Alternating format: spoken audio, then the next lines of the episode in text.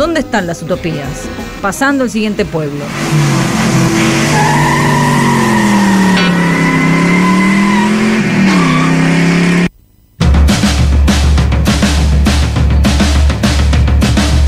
Bueno, ¿cómo están? Aquí estamos, nos bajamos del espacio con la voz aterciopelada de David Bowie, aterrizamos otra vez acá en el infierno encantador de Buenos Aires. Y tenemos ya mismo acá en el piso a nuestra columnista súper especial, la filósofa punk Esther Díaz, que hoy además sorteamos, no, sorteamos no, no es un sorteo, es un concurso. Un concurso. Es un concurso.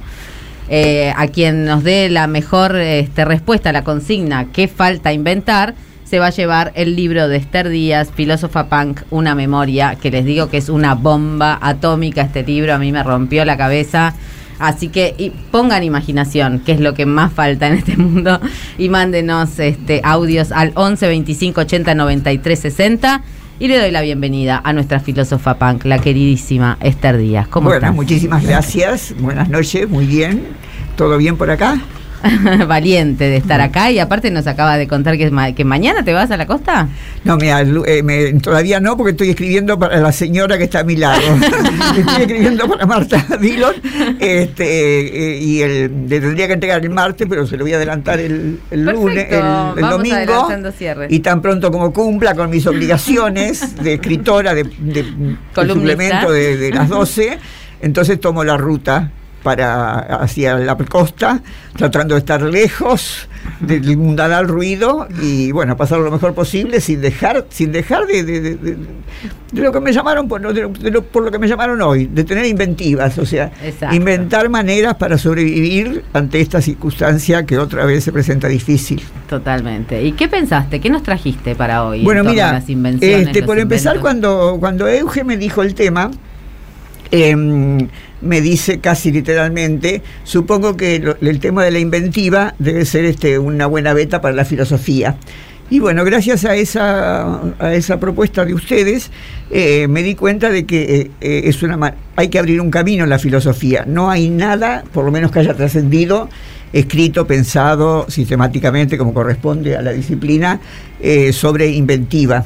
hay, hay sí sobre invento, pero invento en relación con experimento, que no es exactamente lo mismo. Claro. Hay sobre Galileo, por ejemplo, que bueno, que hizo los inventos que, que- que- que ya sabemos y que incluso él tenía que experimentar con la cabeza, porque no tenía tecnología como para poder llevarlos a la práctica.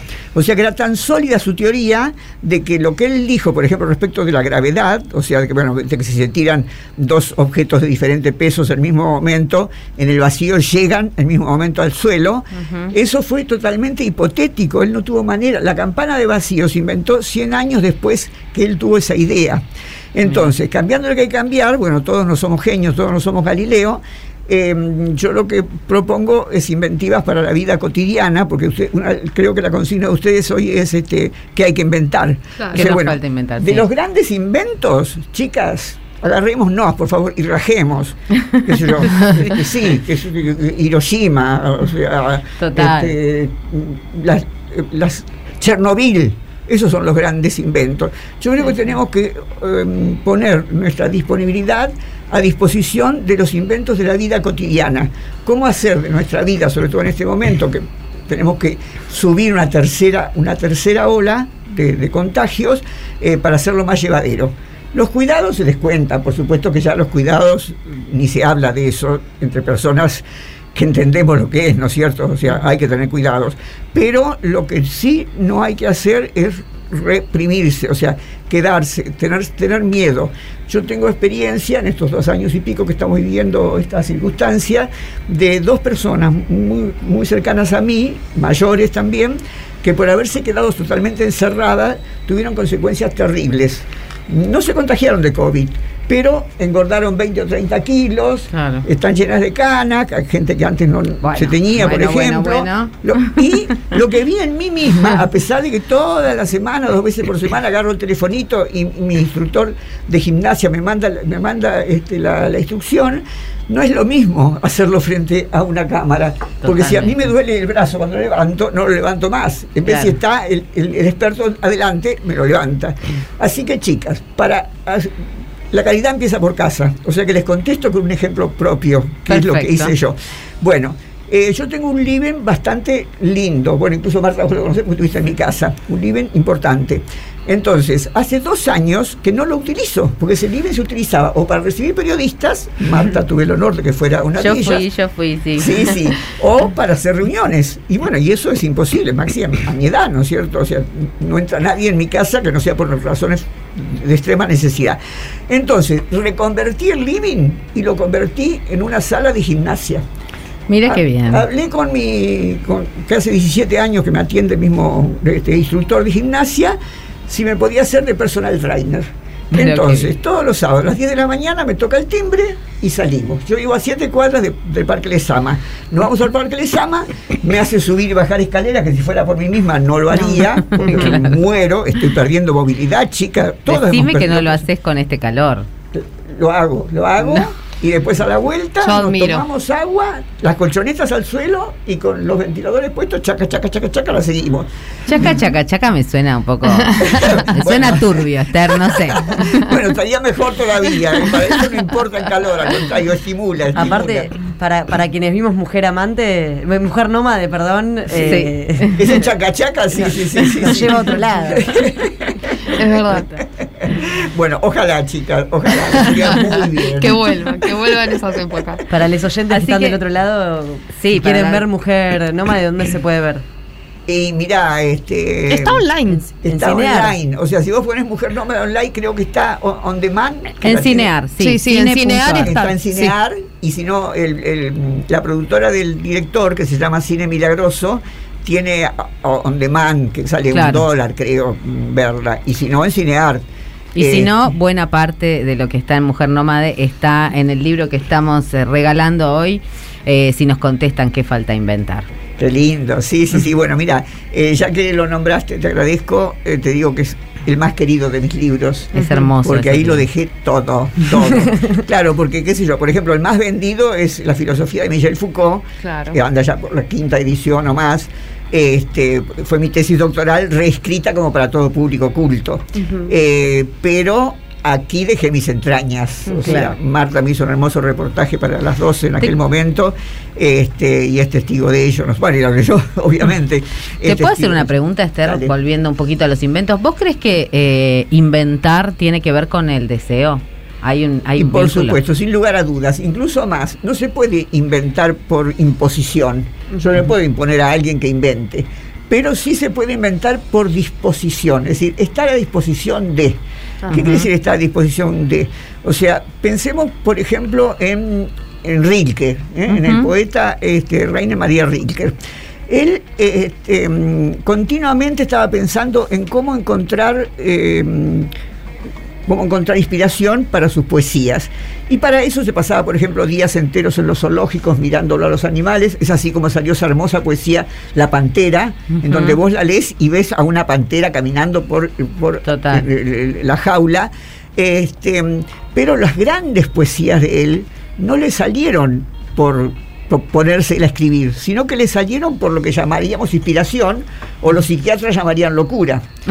Claro, o sea, él estaba en un lugar de, mm, de, em, frente al mar Adriático, en Italia, em, en un castillo que se llamaba del Duino justamente, y pasaba los inviernos solo, absolutamente solo. La, la- la dueña se los dejaba al castillo para que él estuviera solo ahí, con el viento, con el frío, con, con las piedras, con la soledad absoluta. Y un día que bajaba muy enojado por una mala noticia que había tenido hacia el mar y, y el viento le hacía resistencia, él sintió una voz que superó al mar y que superó al viento. Y esa voz le decía lo que fue la primera estrofa de este, las elegías del Duino, que es una de las grandes poesías de él. Hermosa. O sea que esto no fue un regalo que, que le cayó del cielo, es porque él estaba en disposición de. Entonces, Ujú. cambiando lo que hay que cambiar, vayamos nosotros ahora a nuestra humilde cotidianidad, humilde y peligrosa cotidianidad, ¿no es cierto? Como dije antes, los cuidados ni se discuten, los tenemos que tener, pero lo que no tenemos que tener es el terror y el quedarnos encerrados. Eh, por ejemplo, otra- otras experiencias que, que- que Ujú. también he llevado a cabo en otras situaciones. Ser, eh, ya que no se puede, porque ustedes una de las cosas que me planteaba, que me planteaba eh, Euge era, por ejemplo, los, los que no podemos salir a veranear. Bueno, los que no podemos salir a veranear, si tenemos la suerte de vivir en una ciudad cosmopolita como Buenos Aires, tenemos mil cosas para hacer turismo en nuestra propia ciudad. Turismo si tenemos dinero y turismo sin, sin tener dinero también, porque es tanta la cantidad de actividades y de cosas hermosas que hay. Bueno, pero cuando yo pensaba en decir esto, también pensé en la gente que vive en el interior del interior. Bueno, en el interior del interior está la naturaleza. Y, y aún en el interior de tu casa está la posibilidad de cambiar, como humildemente hice yo con mi living, que dejó de ser living y pasó a ser un salón de gimnasia, porque esto es más creativo ahora en este momento. Como living no servía para nada. O sea que eh, esto es lo más creativo. Así que yo creo que ese, ese estar dispuesto, lo mismo pasa con esas mujeres, por ejemplo, que pasando los 50 años dicen, ah, no, yo ya cerré el negocio respecto de- de- del objeto de estudio, de, de- de deseo que tengan, ¿no? Este objeto de estudio me salió, mirá la, la- la profesión como Deseamos y estudiamos. Sí, sí, sí. Bueno, Estudiamos porque deseamos. entonces, este, no, loca, no cerres el negocio. es cierto que entra poca gente al negocio, Daniela. Pero por lo menos lo tengo abierto, ¿viste? Por ahí entra alguien, Sí, qué sé yo. sí, sí, una siempre lo mantiene abierto, las manos amigas están siempre dispuestas también, Claro, ¿no? totalmente, totalmente, sí. Bueno, y después otra, otra- ah, porque además, aprovechando que este tema eh, me metí mucho, porque como les decía, no tengo nada hecho, no puedo ir a Aristóteles, ni a Platón, ni a Kant, porque no hablaron sobre la, sobre la inventiva. Entonces, como estuve buscando y rebuscando, este, estoy también trabajando para un artículo para las 12 Ujú. que va a ser sobre el tema, pero ya no tanto respecto de si no me puedo ir de vacaciones como estamos haciendo ahora, sino respecto de cómo asumo esta tercera ola. Y la imagen que se me ocurrió, a vos que te gustan tanto las imágenes, este, así orales, es este, el salmón. Ajá. El salmón nada contra las corrientes. El salmón nace en, en la montaña, en agua dulce, y es fácilmente llevado hasta el mar kilómetros y kilómetros y kilómetros. Pero después, cuando quiere, cuando quiere hacer el amor, diríamos con nuestras palabras humanas, tiene que remontarse hasta donde nació. Y ustedes vieron lo que es remontar una cascada contra la corriente. Bueno, me identifiqué con eso. Nosotras, ahora en este momento, estamos remontando una cascada. Y yo creo que eso nos tiene que dar más fuerza para seguir resistiendo. En filosofía se suele decir eh, respecto del mito de Sísifo, o sea, Sísifo había sido condenado por los dioses a levantar todos los días una piedra enorme hasta la punta, de, hasta la cima de una montaña, sabiendo que tan pronto como llegara, esa piedra se iba a caer. Y al otro día tenía que volver a hacer lo mismo, ¿no? Hasta la eternidad. Entonces hay filósofos que dicen, tenemos que imaginarlo con una sonrisa Sísifo. ¿Por qué? Porque está resistiendo. Total. A mí me parece que, que buena parte de, de la, de la invención o de la posibilidad de resistir, que implica alguna invención de reinvención de lo cotidiano, es la persistencia y es la insistencia. No hay otra, ¿no? No hay otra. Perfecto, perfecto. Si me perdonaste, cuento una pequeña anécdota Sí. personal. Vos sabés que, bueno, vos lo sabés que yo, mientras que fui profesora en la UBA, tuve muchísimos enemigos porque, bueno, yo vine a proponer una epistemología diferente a la epistemología oficial, ¿no es cierto? Que es muy positivista, que no se compromete con, con el género, ni, ni con los problemas políticos, ni, con económicos. la ni biopolítica. O sea que me dieron con todo, me dieron con todo. Bueno, a punto tal que cuando fui a defender por concurso mi cátedra, que hacía 10 años que yo era titular de esa cátedra, dejaron, Klimoski dejó un cargo vacío antes de dármelo a mí. Porque yo- ¿Dónde está hace- ese hombre? Por suerte, perdón, falleció.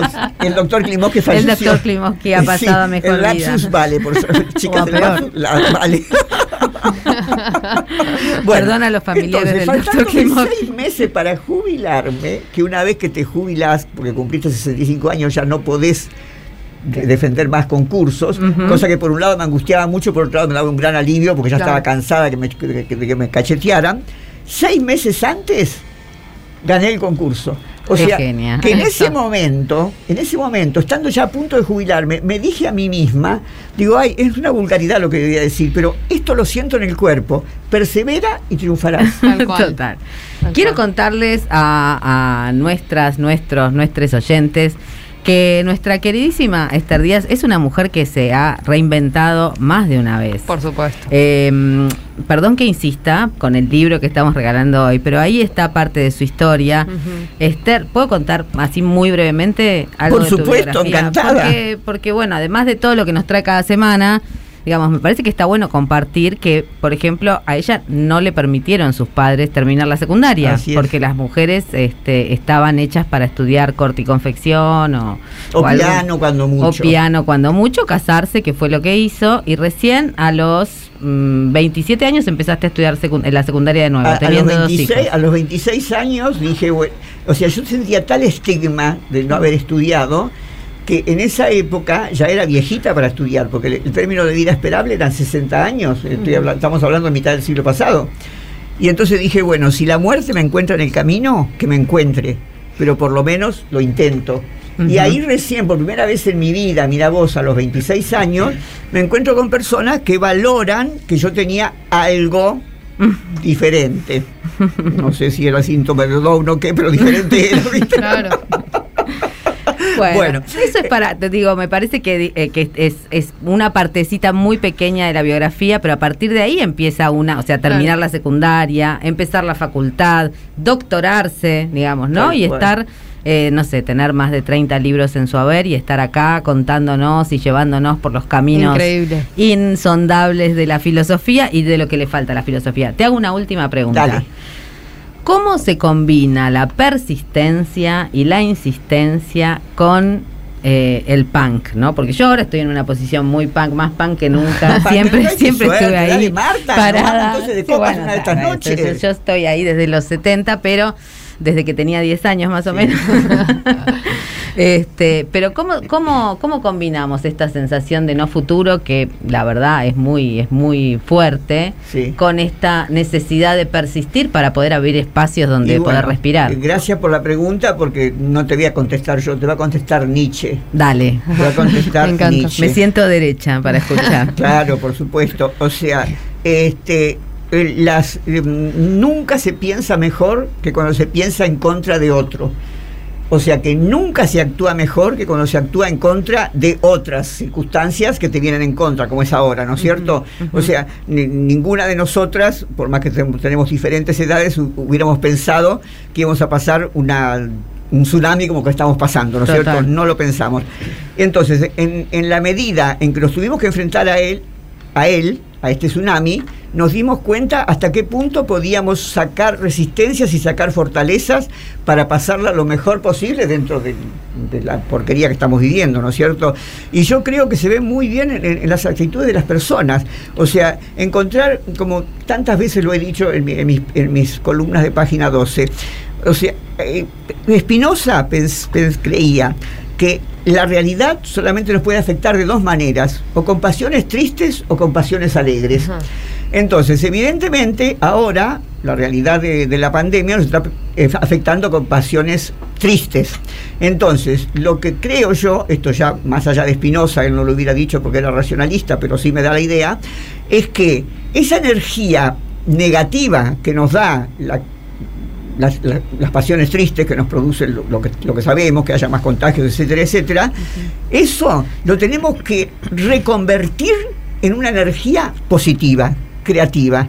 Y es posible. O sea, y bueno, desgraciadamente ustedes saben que yo, que yo tuve dos duelos espantosos, los peores duelos que puede tener una persona en este mundo, y porque no sé, no, no, no puedo atribuirme a ningún mérito. O sea, me fue dado, me fue dado enfrentar eso con trabajo, con trabajo y con creación. Tuve la suerte en el 2020, cuando empezó el encierro, que justo me llamó Marta para hacer el trabajo en página 12, que fue, es el trabajo más hermoso que tuve en mi vida. Ay, qué no, bueno, voy a llorar. Ay, no, no. Muchas gracias, Esther. Al contrario. Qué hermosa placer columna. tenerte, qué placer tenerte. Qué placer que acompañes este suplemento que nos trae esta radio desde 1998 y hacia al futuro a inventar otros futuros. Hacia el futuro que no hay, bueno, allá vamos. No, por supuesto. Bueno, muchísimas ¿Y gracias. con qué nos vamos? ¿Con qué despedimos a Esther? Nos vamos con la sex eh, para bailar un poquito. Muy bien. Dance. Un poco de punk también. Adelante.